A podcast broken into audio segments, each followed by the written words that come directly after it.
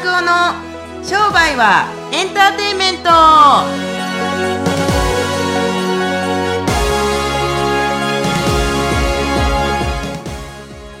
Welcome to 商売はエンターテインメント。はい、今日はですね、ジャパンからお届け、ジャパン東京六本木からお届けしたいと思います。ナビゲーターのちかです。はい、あの、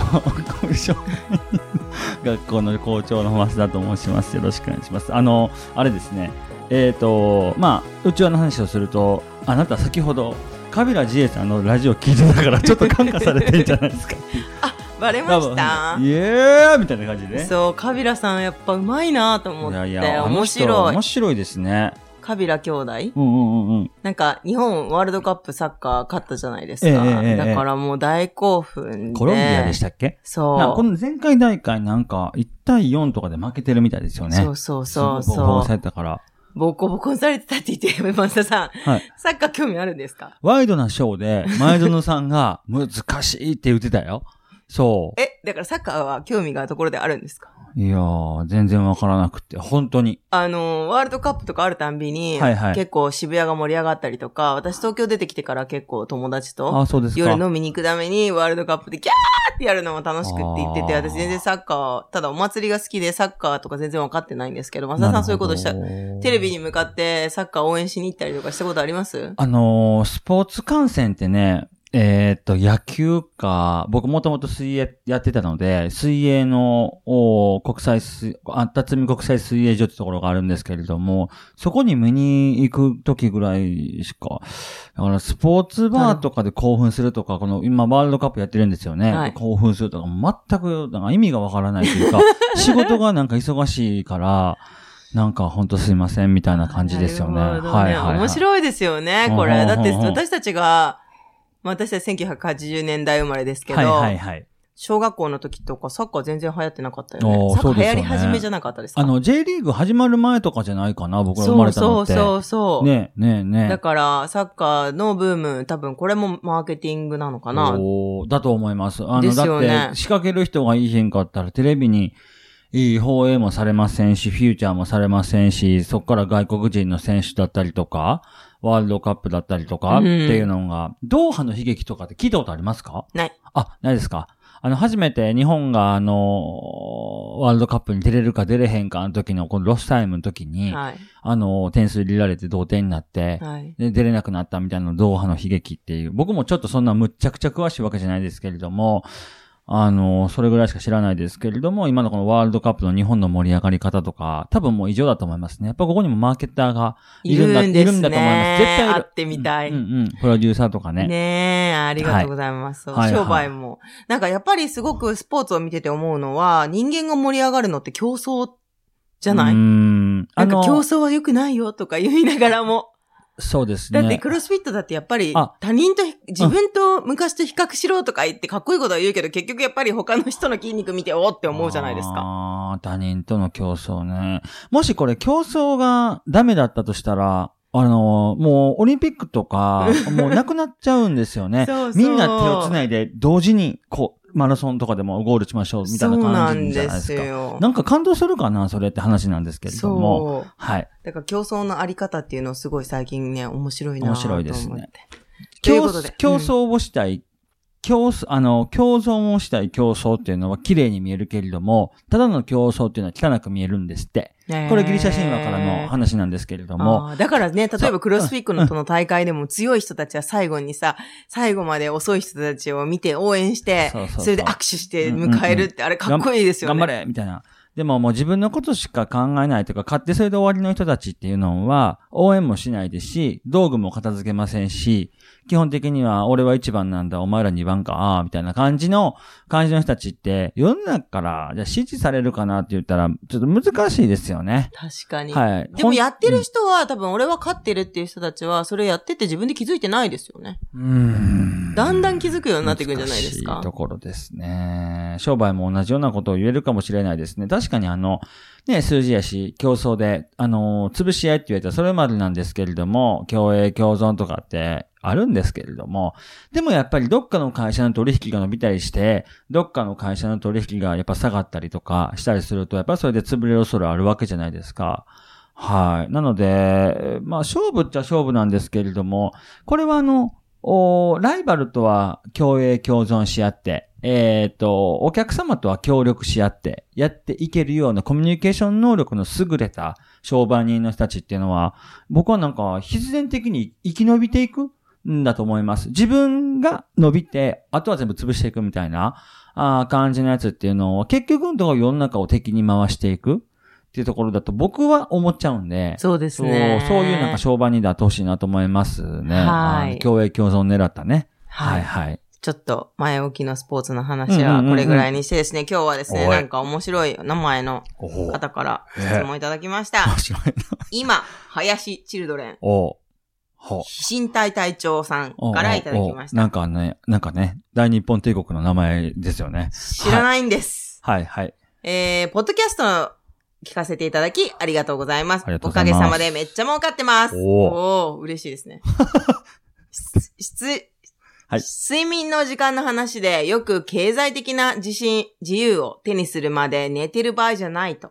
聞くことがあります。はいはい。経済的な自由を手にしたからよく寝れる状況を作れたなのか、うん。しっかりと寝るから経済的な自由を手にすることができたなのか、増田さんはどちらの考え方でしょうか？はい。私は現在4時間睡眠ですが、うん今回を機に6時間に増やしたいと時間管理をしようと考えました。はい。よく寝る暇がないという方もおられますので、多くの方の悩みですので、うん参考にと質問させていただきました。はい。今、林チルドレンさんありがとうございます。はい増田さんどうでしょうすかごい面白い質問だなと思います。これ僕、あのーえっとね、えっと、ちゃんと答え出したいと思います。あの、鶏が先か、卵が先か、どっちでもいいんですよとかっていう答えが多分、定説的なんだと思いますけれども、やっぱり、えっと、すいませんが、あの、儲かってない時はね、一生懸命働きましょう。もう寝る間を削、寝る時間を削って。で、これで、え、3年間頑張って、どうしても売り上げが伸びひんかったら、やっぱり寝ましょうっていう話なんです。で、最近はやっぱり睡眠とか栄養と、あの、経済の力だったりとか、体型と、経済とかって僕やっぱりテーマにいろいろ考えたりはしますけれども、あの今、自分の場合はやっぱりよく寝ると、やっぱり朝早く起きれて、運動もできれて、仕事も午前中で終わって、お昼で終わって、えーどっか出か出かけることができるとかっていうふうに考えてるんで、えー今はそうやってよく寝るように、6時間、7時間寝るように努めてますけれども、昔はじゃあ6時間、7時間寝れたかって言われたら、あのね、まずね、えっ、と、お金がないから寝れないんですよ。なんでかって言ったら、お金がないから寝れないっていうか、あのバイトしてましたんで、夜とかに。うんでどうしても夜勤とかに行かなくちゃいけないって、働かなくちゃいけないとかって、えーありましたから、夜は寝れなかったんですね。あの、現実的に。うんで、えーっと、あとはあの夜遅くまで仕事をしてた方が、実は、あーたくさん働いてるっていう満足感がありましたから、セルフイメージが上がったわけですよ、昔はね。うんはい。ほんで、例えば12時半とか2時半とかまで、えー働いて、次の朝7時半とか8時とかに起きて、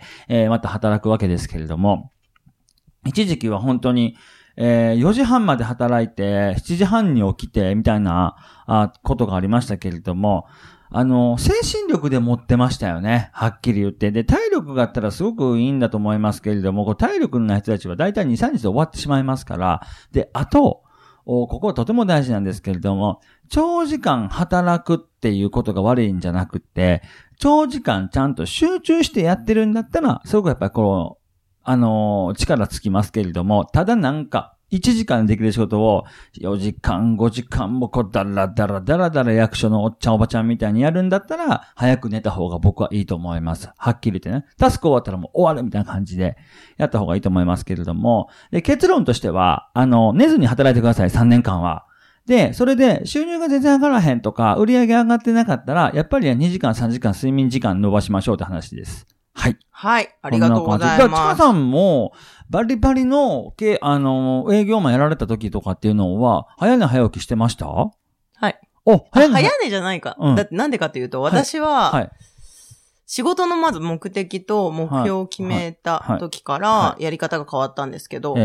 その目標が明確じゃなかった時、とりあえずより多くとか、より一番になりたいっていうか、具体的な数字がない時はとりあえず時間をいっぱい働いてました。なんでかっていうと、いたらどうにかなるんだろうと思っていたので。でもある時、えっと、これだけ稼ぎたいっていうのを明確にした時がありうんうんうんうんて、でうん、じゃあこの生活をしたいと、この、これだけ稼ぎたい。例えば1000万円稼ぎたいって明確にして、そしたらこう、その1000万円のライフスタイルって私当時想像できなかったから、はいはいはいはい、1000万円の人たちと一緒に遊ばないとわからないだろうと思ったんですよね。